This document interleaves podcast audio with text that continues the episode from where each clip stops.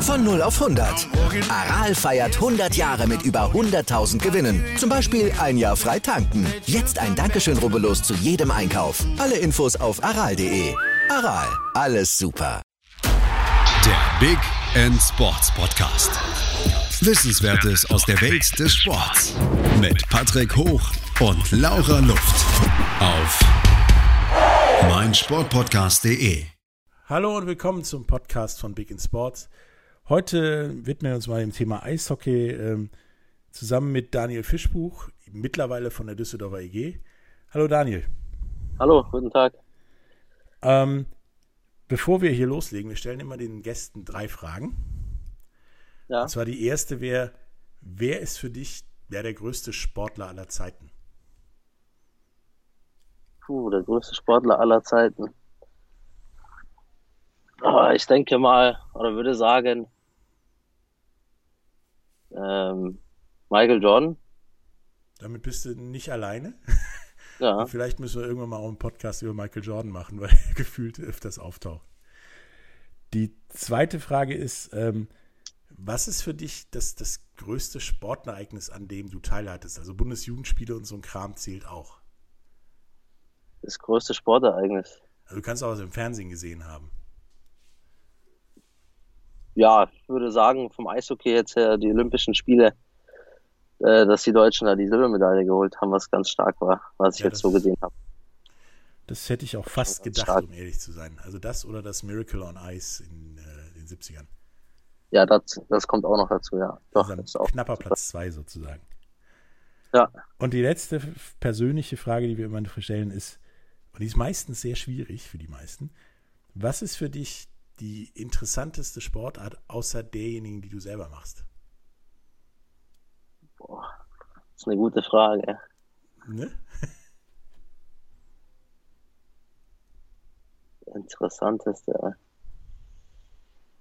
Es gibt ja einige, aber ja, das ist echt eine schwere Frage, muss ich sagen.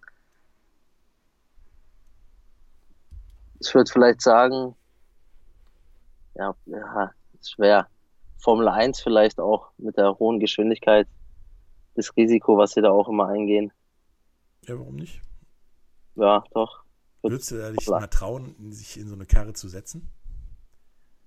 Ja, aber wahrscheinlich nur mit einem Halbgas dann. Also jetzt Und, nicht. und, und vielleicht einer Windel an oder so. Ja, genau, so ungefähr. Ja. Ähm, du bist ja jetzt ähm, 26 Jahre, ist das richtig? Ja, genau. Ne? Und ähm, soweit ich, ich habe dich damals schon in der DNL mal gesehen, du warst immer so der, der mitarbeitende Spieler, Stürmer. Du hast ja auch eine, bist ja viel rumgekommen in Deutschland, sage ich mal, bei Vereinen, was in Heilbronn, Bietigheim, Main-Mannheim, Bad Nauheim hast mal gespielt, DG, Rating, Duisburg, Genau. Berlin und so weiter. Ähm, aber irgendwie war das ja immer in, in verschiedenen Rollen Ja, so als der Zuarbeiter, als der, der jetzt mal hier dafür sorgt, dass hier vorne Ruhe ist, als der, der versuchen soll, Tore zu schießen, als der Assistgeber und so weiter. Ähm, welche Rolle meinst du denn liegt dir am besten? ich denke mal, ja, die Rolle, die ich jetzt in Nürnberg hatte, dass ich äh, ja mehr oder weniger die Verantwortung überall mittrage oder halt sowohl defensiv als auch offensiv meinen Beitrag dazu gebe und ja, so eine Mischung von allem, würde ich sagen. Okay, also wie meinst, meinst du denn, welcher ja, Verein, welche Station in deiner Vergangenheit dir dann am meisten weitergeholfen hat, um in, ja, in diese Rolle reinzukommen, reinzuschlüpfen? Oder diese Rolle ich denke mal, ja, ich denke mal, ich habe jetzt äh, an allen Stationen immer was lernen können, was mitnehmen können. Hm? Ich denke mal, ja, wie gesagt, von allen etwas. Und in Nürnberg konnte ich halt oder habe das Vertrauen vom Trainer dann auch gehabt, wo ich mehr oder weniger das so spielen konnte. Ähm, ja, allgemein das System auch ganz gut gepasst hat und wo ich mich da komplett einbringen konnte, so wo auch meine Stärken waren.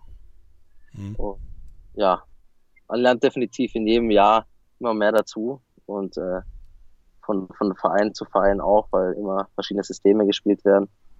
Und äh, es hat ganz gut hingehauen jetzt in Nürnberg. Hm. Ja, das hattest du ja äh, in der Serie gegen Red Bull München, bevor du nach Nürnberg gewechselt bist. Ja, ja. Mit, dem, mit dem einen entscheidenden Tor äh, vor, dem, vor dem letzten Finalspiel, also im vorletzten Finalspiel, hier schon mal angedeutet, dass du durchaus der Typ bist, den man auf dem Eis haben will, wenn es eng, eng wird. Und hast dann ja in äh, Nürnberg quasi ja deine Statistik fast verdoppelt. In ja. für DEL-Verhältnis relativ hohe 48 Scorerpunkte insgesamt. Ähm, genau. Hat dir denn noch was anderes geholfen, als nur, dass du plötzlich das Vertrauen vom Trainer hattest? Ja, dadurch halt, ähm, dass auch die Vorbereitung bei mir ziemlich gut lief und der Abgang von Berlin, äh, eigentlich hätte ich ja noch einen Vertrag da gehabt, der mehr oder weniger dann von Berliner Seite aufgelöst wurde. Mhm. Und ja, es hat mir noch immer so noch so einen Push gegeben, ja, mehr oder weniger auf die Art und Weise, ja, den, den möchte ich zeigen, dass ich es äh, auch anders kann. Und ja, aber hauptsächlich würde ich sagen, dass es äh, die Chemie und ähm, das Ganze rundherum in Nürnberg auch spielerisch und ähm, ja, wie ich schon oft sage, das Vertrauen vom Trainer mir sehr viel geholfen hat, diesen weiteren Schritt zu gehen und dadurch kam halt das eine zum anderen und äh, da traust du dir als Spieler dann auch mehr zu und ähm, wenn es dann so klappt und hinhaut, ja, bist du natürlich zufrieden und froh und äh, ja, da habe ich dann immer weiter angesetzt und ja, gar nicht mehr mehr oder weniger viel nachgedacht, einfach nur gemacht und es hat ganz gut geklappt. Also meinst du, wenn das Vertrauen da ist oder so die Situation an sich rund ist, dann brauchst du auch nicht mehr großartig nachdenken, sondern kannst einfach Eishockey spielen? Ja, also ganz so einfach ist es natürlich ja, nicht, aber so ja. Ähm, nee, es hat halt, ich meine, ich habe ja auch immer das Zeug dazu gehabt, äh, zum guten Eishockeyspieler und letztes Jahr durch die harte Arbeit und alles, ja, ich meine, es kann natürlich auch andersrum laufen, aber letztes Jahr muss ich sagen, hat echt alles gepasst. Hm. Ich denke mal, dass der ein oder andere Schuss, der vielleicht die Jahre zuvor nicht reingegangen ist, da reingegangen ist. Also hat auch schon, war viel mit Glück, aber auch, äh, muss ich sagen, äh, da habe ich auch viel dafür getan und hart gearbeitet. Ja, das, das genau, das entspricht ja so ungefähr dem Spruch, den, den viele Trainer in meiner sportlichen Karriere mal immer losgelassen hat. Um, ähm, good things come to people who work hard. Genau. Also Talent da, reicht nicht allein. Nö, es gibt ja genug, wissen wir ja, Weltklasse-Sportler, die mit Sicherheit nicht so talentiert waren wie ihre Konkurrenz, sondern ja. einfach die härteren Arbeiter. Ähm, nun ähm, ist das ja in Berlin nicht, nicht allzu glücklich gelaufen, sage ich mal, mit äh, dem Ende da. Ähm, hatte ich das, weil du ja auch relativ spät dann in Nürnberg gelandet bist, hatte ich das den ganzen letzten Sommer äh, irgendwie bedrückt oder hast du immer gedacht, du findest schon was Vernünftiges? Ja, beschäftigt hat es mich schon, muss ich sagen. Habe auch viel nachgedacht und darüber, ja, mir Gedanken gemacht, aber im Endeffekt ähm, habe ich da einfach nur versucht, nach vorne zu schauen, positiv zu bleiben und ja, nur das Beste draus zu machen und dass es dann so mit Nürnberg geklappt hat, äh, war ich natürlich froh. Ähm, ich hätte schon vorher auch in der zweiten Liga unterschreiben können, aber mhm. das war jetzt mehr oder weniger nicht mein Ziel. Und äh, ja, bin ich froh, dass ich das Vertrauen und äh, die Möglichkeit in Nürnberg erhalten habe und bin ziemlich froh darüber, dass es dann im Endeffekt auch so ein Ende genommen hat, ähm, so eine erfolgreiche Saison ich da spielen durfte. Ja, ich kann das vollkommen verstehen. Vom DL-Finale in die zweite Liga, den Schritt macht, glaube ich, kaum einer gerne. Ähm, ja. ja, das Finale war ja noch ein Jahr zuvor. Ja, aber von, von ja, oben mitspielen, sage ich mal. Ja, genau, ja. Ähm, nee, in die zweite schon. Liga. Ist ja, ist ja nicht so jedermanns Ding. Ähm, ja, Gab es denn da Leute in deinem, deinem Umfeld, die das gar nicht verstanden haben? Dass du nicht lieber, was weiß ich, in der zweiten Liga spielst, ähm, Hauptsache du spielst und lieber wartest, dass die erste Liga vorbeikommt, angeruft? Nee, also es gab so und so Leute. Ähm, nach dem Jahr, wo ich jetzt in Berlin gewesen war, das letzte, da habe ich ja natürlich auch nicht äh, so viel Eiszeit und Praxis gehabt. Ja. Ähm, wo auch viele gesagt haben, ja, eine zweite Liga ein Jahr würde natürlich wahrscheinlich auch gut tun, weil da Wahrscheinlichkeit die Wahrscheinlichkeit höher gewesen wäre, dass ich da meine Eiszeit und äh, mehr Erfahrungen in, in Special Teams sammeln kann. Aber ja, zum Glück hat es ja mit Nürnberg dann hingehauen und äh, da habe ich ja auch dann im Vergleich äh, zu den anderen DEL-Jahren mit die größte äh, Rolle oder Verantwortung gehabt im Team, wo ja ich auch mit dem Trainer sehr, sehr gut zurechtgekommen bin und der mich mehr oder weniger machen lassen hat. Äh, aber ja, war definitiv der richtige Schritt, denke ich mal, in der ersten Liga zu bleiben. Zumindest statistisch auf jeden Fall. Und ja. wenn man dich so sieht und hört, äh, auch mental. Ähm, naja, definitiv. Nun hast du nach so einer, ich sag mal, Bomben-Granatensaison in Nürnberg dazu dich entschlossen, ähm, ja, nach Düsseldorf zurückzukommen. Ähm, wie du sagst in Interviews aus privaten Gründen, du bist jetzt auch Vater und äh, verheiratet und also hast eine Familie. Ähm, ja. Fiel dir der Schritt denn leicht oder war das eher so, ja, vielleicht doch Nürnberg, vielleicht, keine Ahnung, was, Schraubing, Schwenningen, keine Ahnung, irgendjemand anders? Ich habe ja auch das, äh, ein Angebot aus Nürnberg gehabt, ähm, wo wir uns auch sehr wohl gefühlt haben und sportlich ja auch alles gepasst hat, aber ich war ja schon, bevor ich nach Düsseldorf, äh, nach Berlin gegangen bin, war ich zuvor sechs Jahre in äh, Düsseldorf. Mhm. Und ähm, ja, Düsseldorf ist so eine zweite Heimat für mich geworden. Und äh, meine Frau kommt ja auch von hier. Mein Bruder wohnt hier. Äh, wir haben hier Schwiegereltern. Und äh, ja, da fiel es mir nicht so schwer, mich dann für Düsseldorf zu entscheiden, weil es ja, wie gesagt, ein Stück Heimat ist und die ganzen Freunde, Familie auch hier direkt um die Ecke wohnen. Und sportlich gesehen ähm, hat Düsseldorf ja auch in der DL äh, zu der Zeit damals, äh, wie die Metro dann ausgestiegen ist, eigentlich einen guten Schritt nach vorne gemacht, sportlich gesehen. Und ich denke mal, ja, dass es auch der richtige Schritt oder ja, für meine nächste Entwicklung ist. Also hast du schon das Gefühl, das ist so für dich zumindest die verlorene Sohnnummer, der wieder zur Familie zurückkehrt. Ja, genau, kann man so sagen. Ja, vielleicht ist es ja auch an, umgekehrt, das werden wir dann ja nächste Saison sehen. Aber ich glaube halt äh, aus der Erfahrung mit dir hier in Düsseldorf und auch in der DNL in Düsseldorf, ist das, glaube ich, ein, ein, guter Fit. Also es passt, glaube ich, schon irgendwo zusammen. Und wenn du dich dann halt auch noch persönlich hier wohlfühlst, äh, umso besser. Also ich kenne genug Spieler, die sagen, super Verein, macht Spaß hier zu spielen, aber wohlfühlen tue ich mich hier nicht. Ja, ich denke mal, hier äh, passt das Paket eigentlich äh, von allem. Die ähm, Sommerzeit haben wir ja auch immer sonst in Düsseldorf verbracht. Also wir kennen uns ja hier aus oder ich. Und ja, das passt schon ganz gut. Ist gut. Ähm, wir müssen jetzt kurz eine Pause machen für Werbung. Wenn wir zurückkommen, ähm, reden wir mit Daniel noch über die momentanen Ereignisse zu Corona-Zeiten und so weiter in der DL und äh, auch über seine Ziele für die nächste kommende Saison sozusagen.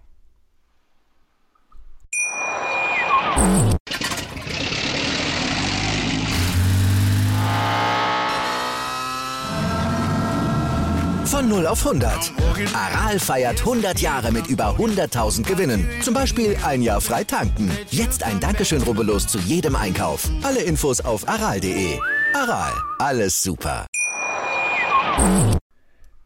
Da sind wir wieder, der Big Sport Podcast, heute mit Daniel Fischbuch, ähm, den wir gerade eben über seine Karriere bis jetzt ähm, gesprochen haben.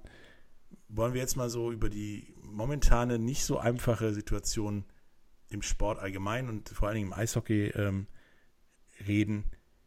Ich meine, ihr habt ja die Saison abgebrochen, also die DL hat ja die Saison abgebrochen, ohne Playoffs quasi mit, mit einer Minute vor Anpfiff des ersten Playoff-Spiels wurde dann abgebrochen und auch bedingungslos abgebrochen, also nicht noch eine Alternative wie Geisterspiele. Wir spielen, wie die NHL das ja vorhat, in so zwei Hub-Cities, äh, ja. dann doch noch Playoffs. Ähm, wie sehr hat dich das denn getroffen? Also persönlich und auch als Sportler? Ähm, ja, sicherlich sehr, wie jedem anderen Sportler auch im Eishockey oder all die anderen Sportarten. Äh, vor allem jetzt im Eishockey auch, weil jetzt die heiße Phase begonnen hätte, die Playoffs, wofür, wofür wir das ganze Jahr mehr oder weniger spielen. Und äh, ja, ist zwar nicht schön, aber wenn es dann um die Menschengesundheit geht, denke ich mal, was äh, definitiv der richtige Schritt. Ja. Die ähm, Saison dann so abzubrechen. Hättest du dir denn eher so ein Alternativszenario, wie zum Beispiel die NHL nach knapp zwei Monaten Pause, spielen wir sozusagen ein Playoff-Turnier oder die Playoffs äh, in zwei Hallen oder in, auch in einer Halle an, wie beim Basketball an einem Wochenende ähm, vorstellen können? Oder meintest, meinst du, das wäre jetzt der Leistung der Spieler eher abträglich gewesen?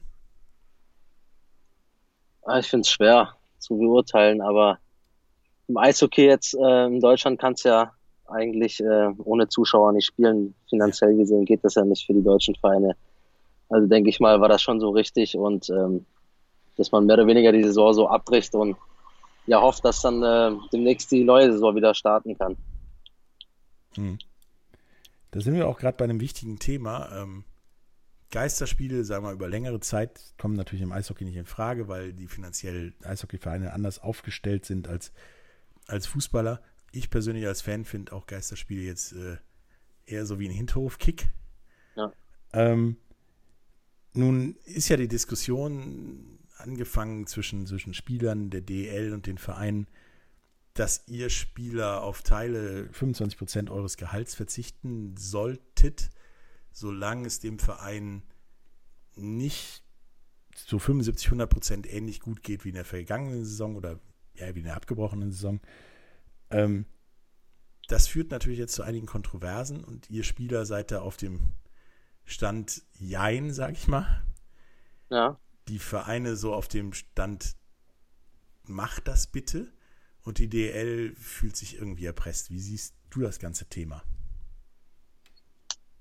Ja, ich finde es schwer, weil man, ja, ich meine, abgesehen davon, dass sie so abgebrochen wurde, ähm, könnte es ja für jede Mannschaft schon auch dieses Saisonende äh, bedeuten, da wenn man die Playoffs nicht erreicht, ähm, hätte man ja sozusagen schon die Sommerpause.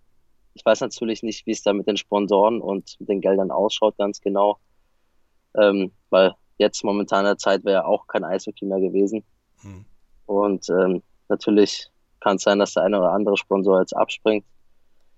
Und ja, da muss man halt gemeinsam eine Lösung finden, wie man es dann am besten geregelt kriegt, um ja das Eishockey beizubehalten, beziehungsweise dass jetzt äh, Vereine nicht oder ein Verein kaputt geht. Und ja, da müssen wir auf jeden Fall schauen, dass der Verein und die Spieler, also ja, man alles ordentlich abspricht, abklärt äh, und dann schaut, was die beste Lösung ist, um das ja. Ganze beizubehalten. Dieses ordentlich abklären ist ja, ist ja so, dass der Knackpunkt, den, den ihr Spieler ja gegenüber den, den, den Vereinen habt, dass ihr grundsätzlich zwar findet, dass es okay ist, was auf Gehalt zu verzichten im Krisenfalle, wie es ja so schön heißt, aber ihr doch gerne einen Einblick hättet, wann denn der Krisenfall eintritt, beziehungsweise was der Krisenfall ist.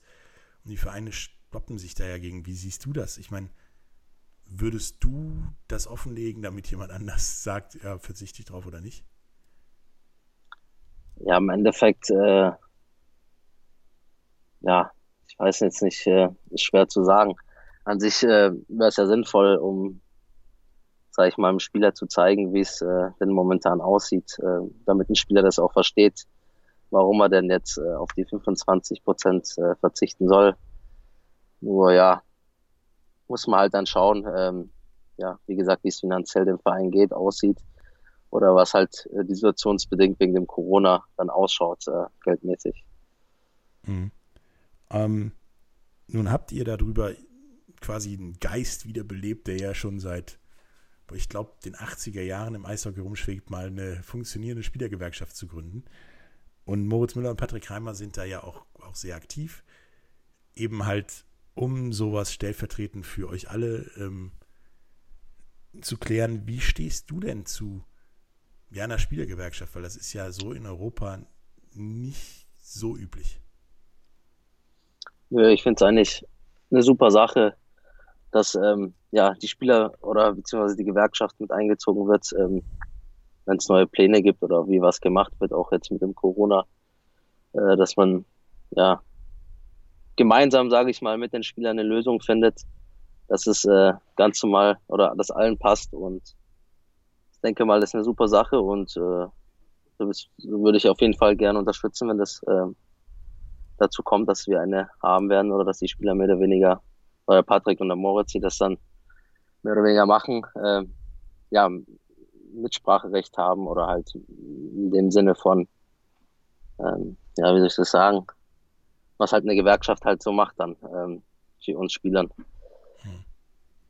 Ich meine, da gibt es ja genau, wie du sagst, was eine Gewerkschaft halt so macht, da gibt es ja quasi im Sport durchaus verschiedenste Modelle. Im, Im, Fußball, die VDV vertritt dich rechtlich und bietet dir den, den, ja, das, den FC arbeitslos, wie man so platt sagt, äh, an. In den Niederlanden, die Spielergewerkschaft sorgt dafür, dass ihr rentenversichert seid und äh, dass die Verträge steuerlich auch alle vernünftig sind. Da gibt es dann einen Vertrag von der Gewerkschaft und den musst du unterschreiben. Da basteln Vereine nicht ihre eigenen. Und in Nordamerika sind die Spielergewerkschaften ja mittlerweile sehr mächtig, sorgen für, wer wann wie viel Gehalt bekommt, wer Spieler beraten darf äh, und so weiter. Im Prinzip ist das halt Vereine gegen Spielergewerkschaft in Nordamerika. Welches Modell fändest du denn erstmal, dass sich das natürlich später wahrscheinlich weiterentwickelt, so am besten? Also die lockere Nummer, wir sind nur eure Rechtsvertreter oder bis wir regeln alles? Ja, die, ich würde sagen, so eine Mischung. Ähm, die Gewerkschaft wollen wir ja oder wollen die mehr oder weniger hier die Spieler machen, um jetzt nicht die Vereine zu schaden, sondern um immer gemeinsam eine Lösung zu finden und ähm, nicht, dass die Liga oder die Vereine ja alles, äh, wie soll ich sagen, dementsprechend so machen und es dann so gemacht wird und ohne, dass man mit vielleicht den Spielern gesprochen hat und es geregelt hat, dass man halt einfach einen gemeinsamen Weg und eine Lösung findet und dass es nicht von einer Seite nur kommt, sondern von beiden Seiten das mehr oder weniger geregelt kriegt. Also ich würde sagen, so eine gute Mischung. So von beidem. Verhandlungshelfer, Vertrauenslehrer oder irgendwie sowas. Ja, so in der Art. Ja. Ähm, weil es wäre natürlich hart für die Vereine, wenn jetzt die Spieler sagen, wir nehmen alles, was uns Spieler betrifft, selbst in die Hand und reden dann stellvertretend für uns Spieler mit euch. Und ähm, für euch wäre es hart, wenn es quasi im Status quo bliebe oder zu maximal Rechtsvertretung käme. Ja, genau, wie gesagt, halt so eine gesunde Mischung. Hm. Also wir wollen ja niemanden, also die Vereine nicht schaden oder sonst was. Wir wollen halt nur gemeinsam nach einer Lösung finden und nicht, dass dann äh, mehr oder weniger das, was die durchsetzen wollen, durchgesetzt wird. Also ja, dass wir auch ein bisschen Mitspracherecht haben oder mitsprechen können, äh, wie wie es aus unserer Sicht ist, äh, wie wir uns fühlen und ja, und dann gemeinsam halt den besten Weg, um eine Lösung zu finden.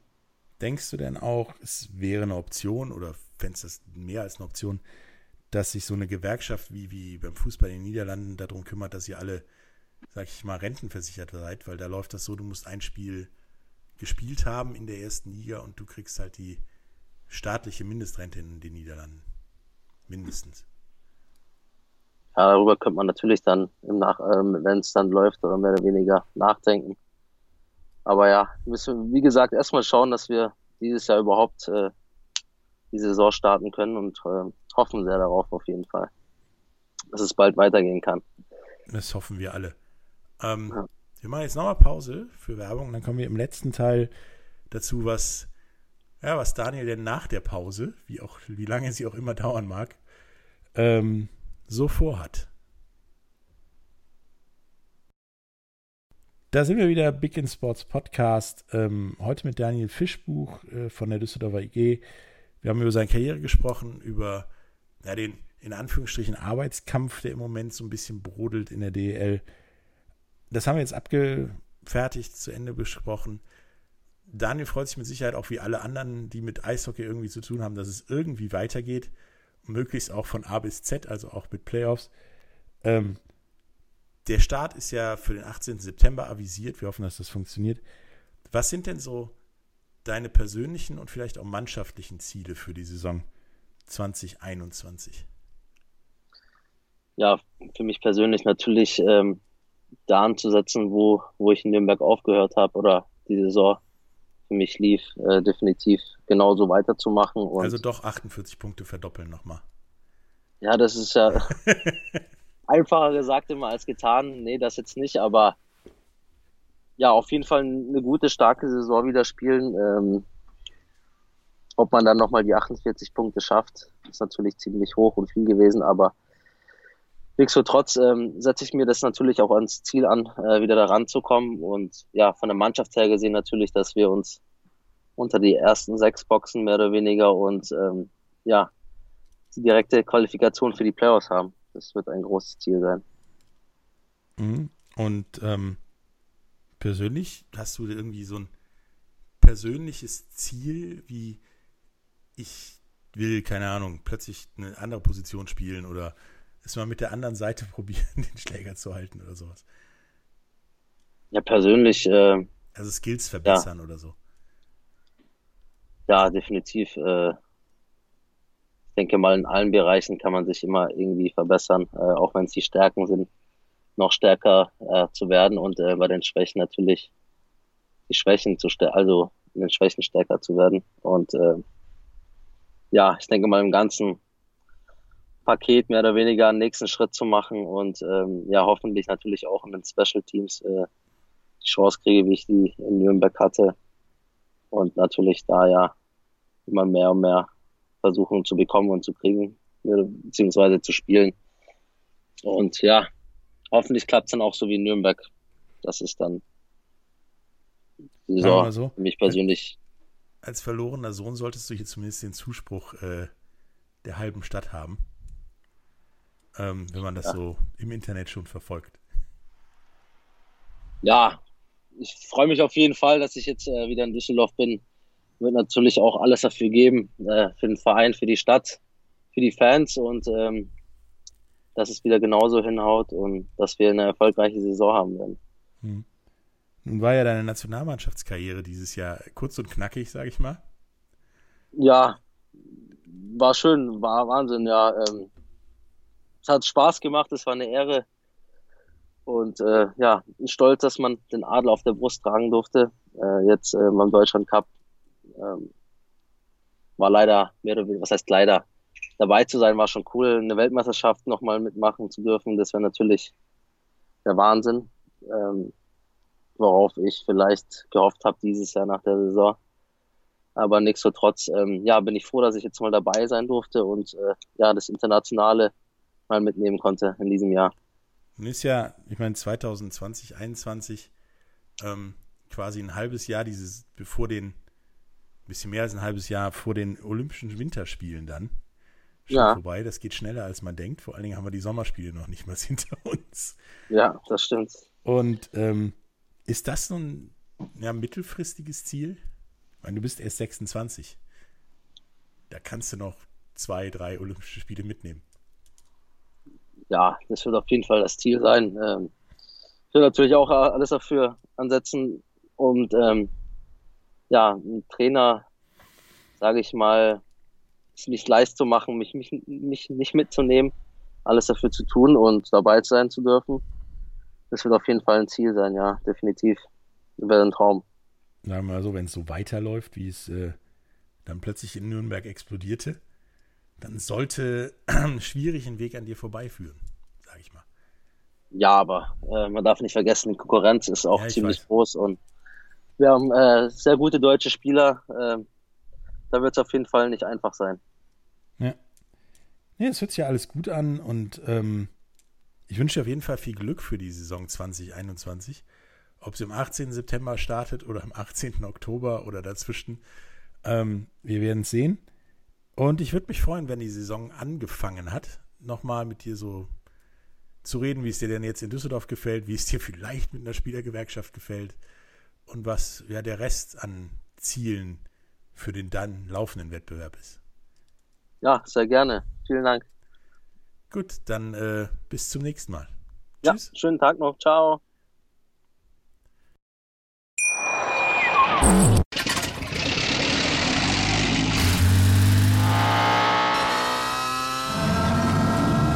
Von 0 auf 100. Aral feiert 100 Jahre mit über 100.000 Gewinnen. Zum Beispiel ein Jahr frei tanken. Jetzt ein Dankeschön, rubbellos zu jedem Einkauf. Alle Infos auf aral.de. Aral, alles super. Der Big End Sports Podcast. Wissenswertes aus der Welt des Sports. Mit Patrick Hoch und Laura Luft. Auf meinsportpodcast.de.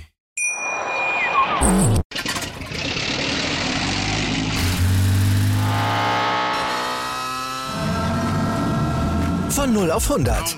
Aral feiert 100 Jahre mit über 100.000 Gewinnen. Zum Beispiel ein Jahr frei tanken. Jetzt ein Dankeschön, rubbellos zu jedem Einkauf. Alle Infos auf aral.de. Aral, alles super.